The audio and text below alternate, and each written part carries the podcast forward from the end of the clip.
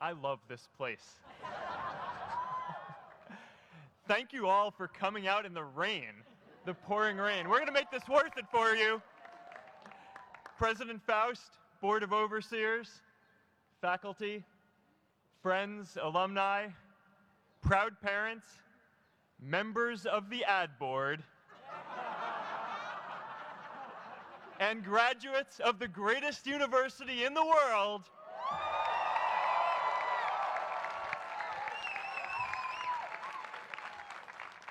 I am honored to be here with you today because, let's face it, you accomplished something I never could.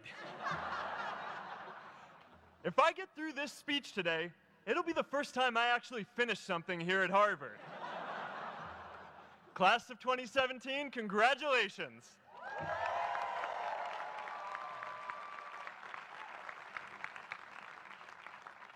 Now, I'm an unlikely speaker today, not just because I dropped out, but because we're technically in the same generation.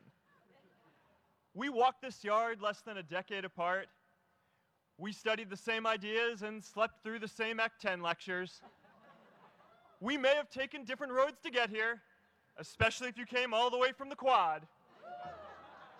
But today, I want to share what I've learned about our generation and the world we're all building together. But first, these last couple of days have brought back a lot of good memories. How many of you remember exactly where you were and what you were doing when you got that email telling you you got into Harvard?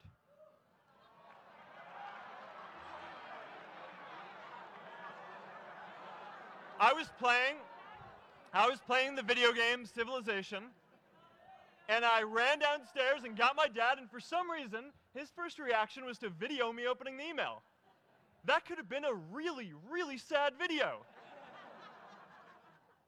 but I swear, getting into Harvard is the thing my parents are most proud of me for. my mom is nodding. You all know what I'm talking about. Look, guys, it's tough to beat this. You'll see when you get out there. How many of you remember your first lecture here at Harvard? Mine was Computer Science 121 with the incredible Harry Lewis. Harry. I was running late for class, so I threw on a t-shirt, and I didn't realize until afterwards that I put it on inside out and backwards, and my tag was sticking out the front. I couldn't figure out why no one in class would talk to me. Except for this one guy, KX Jin. He just went with it. We started doing our problem sets together, and now he runs a big part of Facebook. and that, class of 2017, is why you should be nice to people.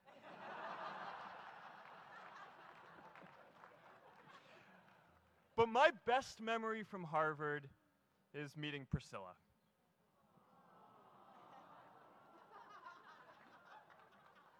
I had just launched this prank website, FaceMash. And the ad board wanted to see me. Everyone thought I was going to get kicked out. My parents drove up here to help me pack my stuff. My friends threw me a going away party. Who does that? As luck would have it, Priscilla was at that party with her friends, and we met in line for the bathroom in the Pfoho Bell Tower. And in what must be one of the all time most romantic lines, I turned to her and said, I'm getting kicked out in three days, so we need to go on a date quickly. Actually, any of you graduating today can use that line. I'm getting kicked out today. We need to go on a date fast. I didn't end up getting kicked out. I did that to myself. Priscilla and I started dating, and you know, that movie made it seem like FaceMash was so important to starting Facebook. It wasn't. But without FaceMash, I never would have met Priscilla. And Priscilla is the most important person in my life. So you could still say it was the most important thing I built in my time here.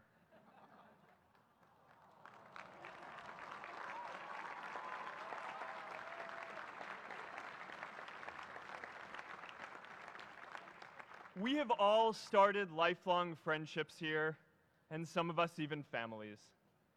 That's why I'm so grateful to this place. Thanks, Harvard.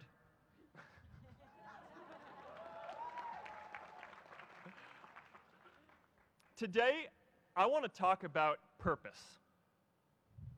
But I'm not here to give you the standard commencement about finding your purpose. We're millennials. We try to do that instinctively. Instead, I'm here to tell you that finding your purpose isn't enough. The challenge for our generation is to create a world where everyone has a sense of purpose. One of my favorite stories is when JFK went to go visit the NASA Space Center and he saw a janitor holding a broom and he asked him what he was doing, and the janitor replied, Mr. President, I'm helping put a man on the moon. Purpose is that feeling that you are a part of something bigger than yourself, that you are needed, and that you have something better ahead to work for. Purpose is what creates true happiness. And you are graduating at a time when this is especially important. When our parents graduated, that sense of purpose reliably came from your job, your church, your community. But today, technology and automation are eliminating many jobs. Membership in a lot of communities has been declining, and a lot of people are feeling disconnected and depressed and are trying to fill a void in their lives.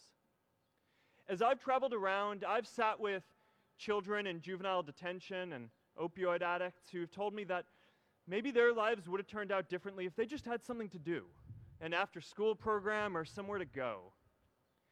I've met factory workers who know their old jobs aren't coming back and are just trying to find their path ahead. For our society to keep moving forward, we have a generational challenge to not only create new jobs, but create a renewed sense of purpose. I remember that night I launched Facebook from that little dorm in Kirkland House. I went to Noch's with my friend KX, and I remember telling him clearly that I was excited to help connect the Harvard community, but one day someone would connect the whole world. The thing is, it never even occurred to me that that someone might be us. We were just college kids. We didn't know anything about that. There were all these great big technology companies with all these resources, and I just assumed one of them would do it. But this idea was so clear to us that all people want to connect. So we just kept working on it day after day after day. And I know that a lot of you are going to have your own stories just like this. A change in the world that seems so clear that you are sure someone else is going to do it. But they're not. You will. But it's not enough to have that purpose yourself. You also have to create a sense of purpose for others. And I found that out the hard way. You see, my hope was never to build a company. I wanted to have an impact. And as all these people started joining us, I just assumed that that's what they wanted to do too. So I never took the time to explain what it was that I hoped we'd build. A couple years in, some big companies wanted to buy us. I didn't want to sell. I wanted to see if we could connect more people. And we were building the first version of Newsfeed at the time, and I thought, if we could just launch this, it could change how we all learn about the world. Nearly everyone else wanted to sell. Without a sense of higher purpose, this was their startup dream come true, and it tore our company apart. After one particularly tense argument, one of my close advisors told me if I didn't agree to sell the company right now, I would regret that decision for the rest of my life. Relationships were so frayed that within a year or so, every single person on our management team was gone. That was my hardest time leading Facebook. I believed in what we were doing, but I felt alone. And worse, it was my fault. I wondered if I was just wrong, an imposter, a 22 year old kid who had no idea how things actually worked. Now, years later, I understand that that is how things work when there's no sense of higher purpose. So it's up to all of us to create it so we can all keep moving forward together. And today, I want to talk about three ways that we can create a world where everyone has a sense of purpose. By taking on big, meaningful projects together. By redefining equality so everyone has the freedom to pursue their purpose. And by building community all across the world. So, first, let's take on big, meaningful projects. Our generation is going to have to deal with tens of millions of jobs replaced by automation like self driving cars and trucks. But we have the potential to do so much more than that. Every generation has its defining works. More than 300,000 people worked to put that man on the moon, including that janitor. Millions of volunteers immunized children around the world against polio, and millions of more people built the Hoover Dam and other great projects. And now it's our generation's turn to do great things. Now I know, maybe you're thinking, I don't know how to build a dam. I don't know how to get a million people involved in anything. Well, let me tell you a secret. No one does when they begin. Ideas don't come out fully formed. They only become clear as you work on them. You just have to get started. If I had to know everything about connecting people before I got started, I never would have built Facebook. Movies and pop culture just get this all wrong. The idea of a single eureka moment is a dangerous lie. It makes us feel inadequate because we feel like we haven't had ours yet. And it prevents people with seeds of good ideas from ever getting started in the first place. Oh, and you know what else movies get wrong about innovation? No one writes math formulas on glass, okay? All right? That's not a thing, okay?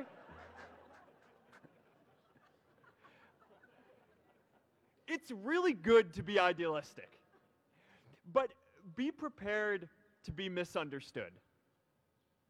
Anyone working on a big vision is going to get called crazy, even if you end up right. Anyone taking on a complex problem is going to get blamed for not fully understanding it, even though it's impossible to know everything up front. Anyone taking initiative will always get criticized for moving too fast because there's always someone who wants to slow you down. In our society, we often don't take on big things because we're so afraid of making mistakes that we ignore all the things wrong today if we do nothing. The reality is, anything we do today is going to have some issues in the future.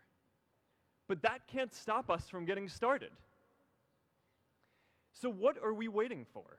It is time for our generation defining great works. How about stopping climate change before we destroy the planet and getting millions of people involved manufacturing and installing solar panels? How about curing all diseases and getting people involved by asking volunteers to share their health data, track their health data, and share their genomes? You know, today, our society spends more than 50 times as much treating people who are sick as we invest in finding cures so people don't get sick in the first place. It makes no sense. We can fix this. How about modernizing democracy so everyone can vote online. and how about personalizing education so everyone can learn? These achievements are all within our reach. Let's do them all in a way that gives everyone in our society a role. Let's do big things, not just to create progress, but to create purpose.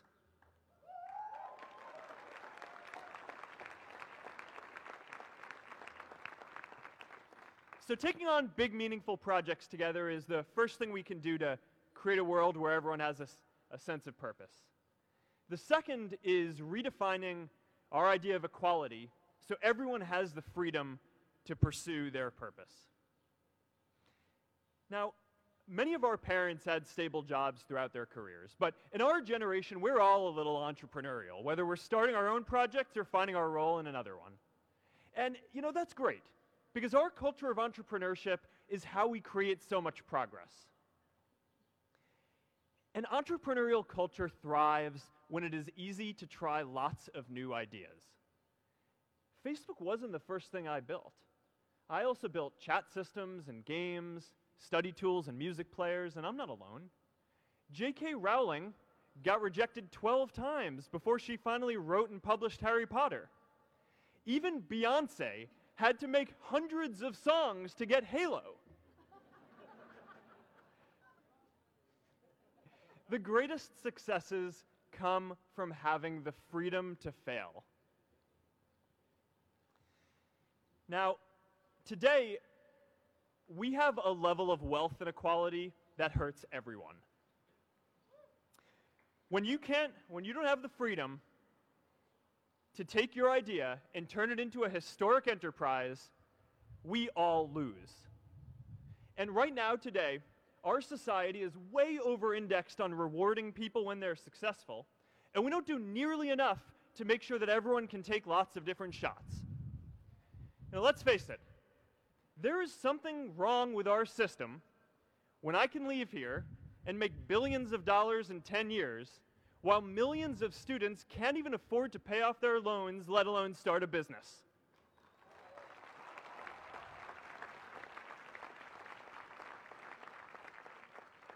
Look, I know a lot of entrepreneurs, and I don't know a single person who gave up on starting a business because they were worried they might not make enough money.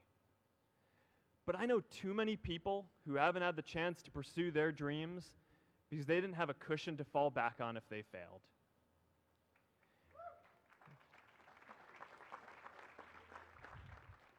We all know you don't get successful just by having a good idea or working hard. You get successful by being lucky too. If I had to support my family growing up instead of having the time to learn how to code, if I didn't know that I was going to be fine if Facebook didn't work out, then I wouldn't be standing up here today. And if we're honest, we all know how much luck we've had to get to this point in our lives. Every generation expands its definition of equality. Previous generations fought for the vote and civil rights. They had the New Deal and Great Society. And now it's time for our generation to define a new social contract.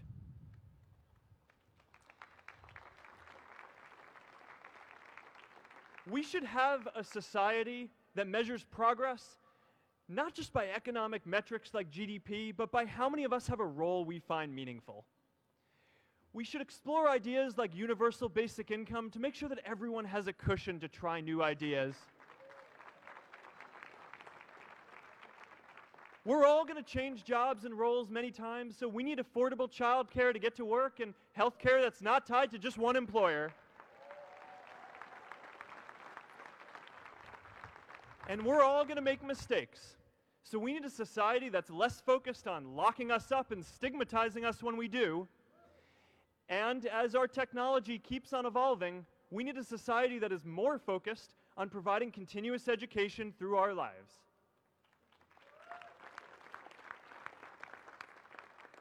And yes, giving everyone the freedom to pursue purpose isn't going to be free. People like me should pay for it. And a lot of you are going to do really well, and you should too.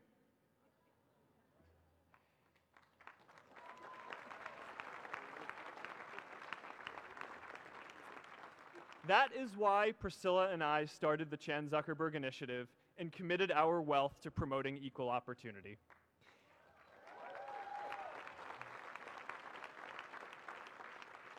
These are the values of our whole generation.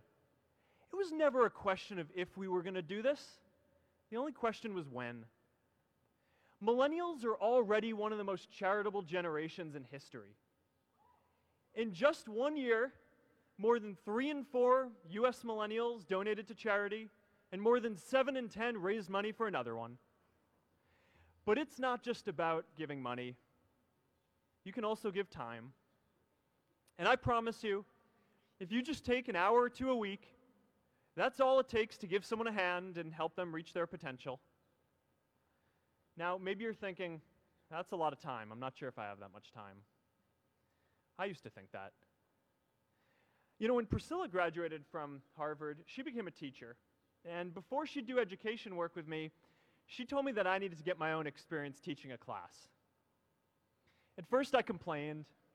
I said, You know, I'm kind of busy. I'm running this company. But she insisted. So I taught an after school program at the local Boys and Girls Club on entrepreneurship. I taught those kids lessons on product development and marketing, and they taught me what it was like growing up feeling targeted for your race and what it's like having a family member in prison. I shared stories of my time in school, and they shared their hope that one day they would get to go to college too. For five years, I've had dinner with those students every month. One of them even threw Priscilla and me our first baby shower. and next year, they're going to college. Every one of them, first generation in their families. We can all make time to give someone a hand. Let's give everyone the freedom to pursue purpose, not just because it's the right thing to do, but because when more people can turn their dreams into something great, we are all better for it.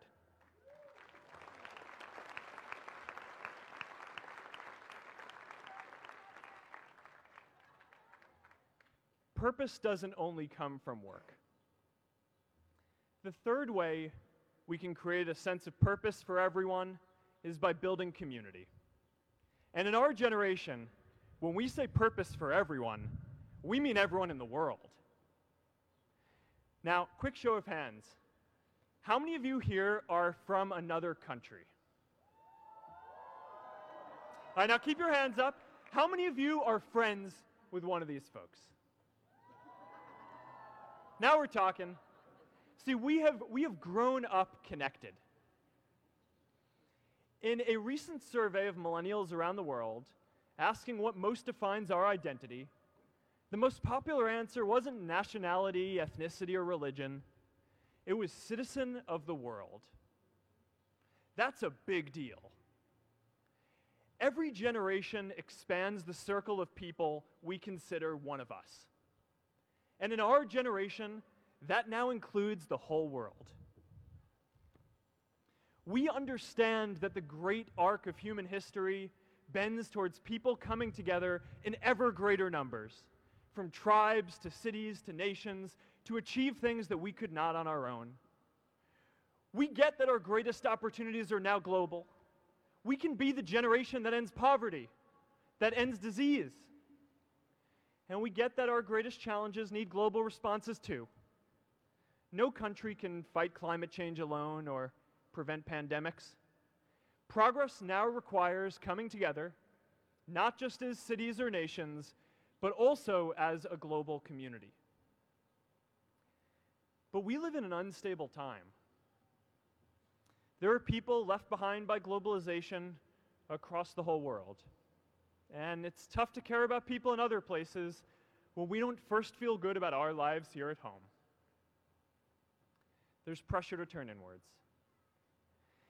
This is the struggle of our time.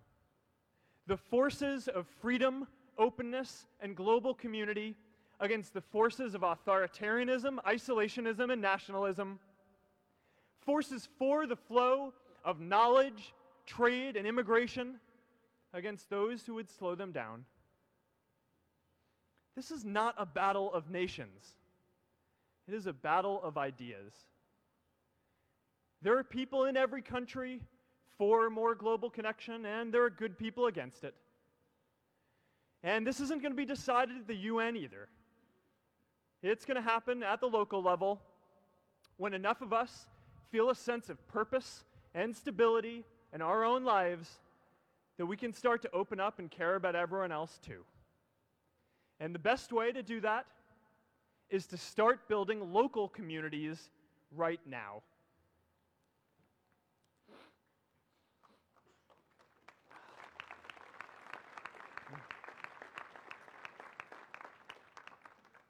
We all get a lot of meaning from our communities. Who here's from Eliot House? How about Lowell?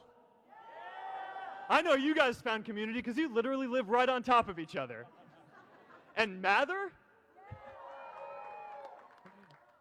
I'll just leave that there.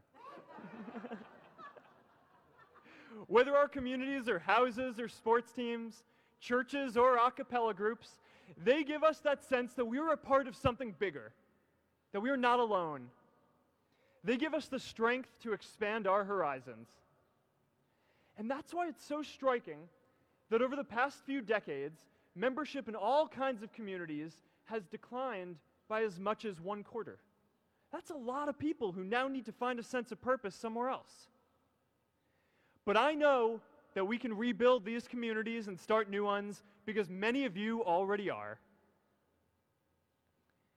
I met Agnes Igoye, who's graduating today. Agnes, where are you?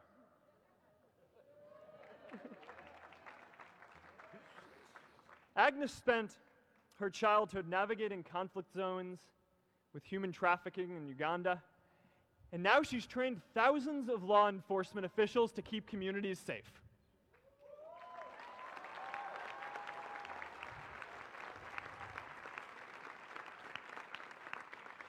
I met Kayla Oakley and Niha Jain. We're graduating today too. Stand up, guys. Kayla and Niha started a nonprofit that connects people suffering from chronic illnesses with people in their communities who are willing to help out.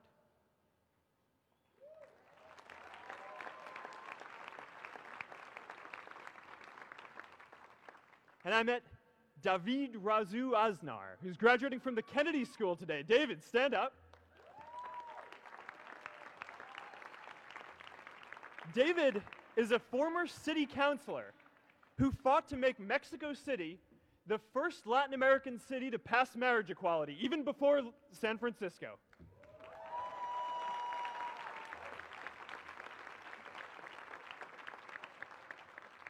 And this is my story too. A student in a dorm, connecting one community at a time, and keeping at it until one day we can connect the whole world. Change starts local. Even global change starts small with people like us. In our generation, the struggle of whether we connect more, whether we achieve our greatest opportunities, comes down to this your ability to build communities and create a world where every single person has a sense of purpose.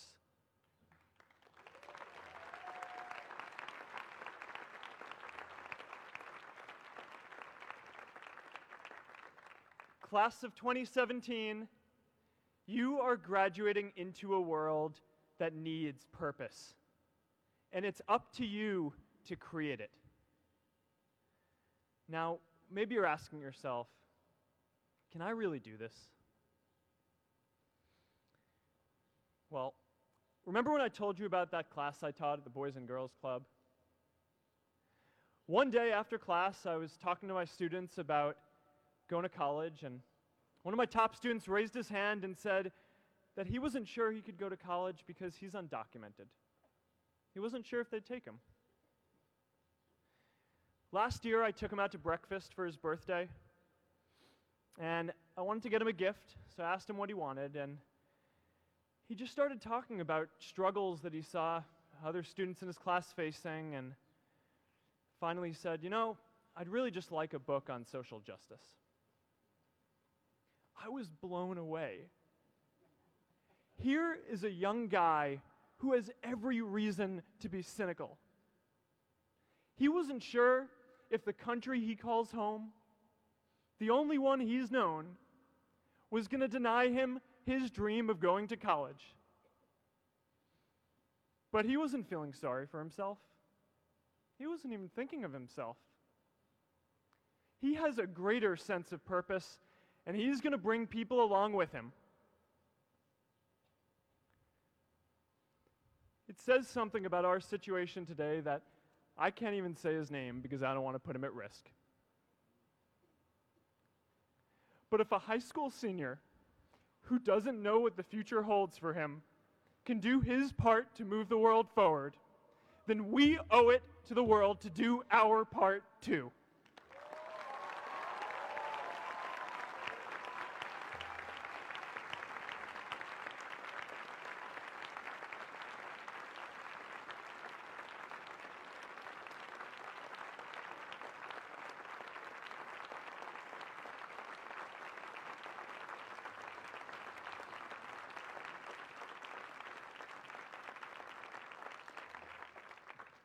So before you walk out those gates one last time, and as we sit here in front of Memorial Church, I'm reminded of a prayer, Mi Shebeirach, that I say whenever I face a big challenge, that I sing to my daughter, thinking of her future when I tuck her in at night. And it goes, May the source of strength who's blessed the ones before us. Help us find the courage to make our lives a blessing. I hope you find the courage to make your life a blessing.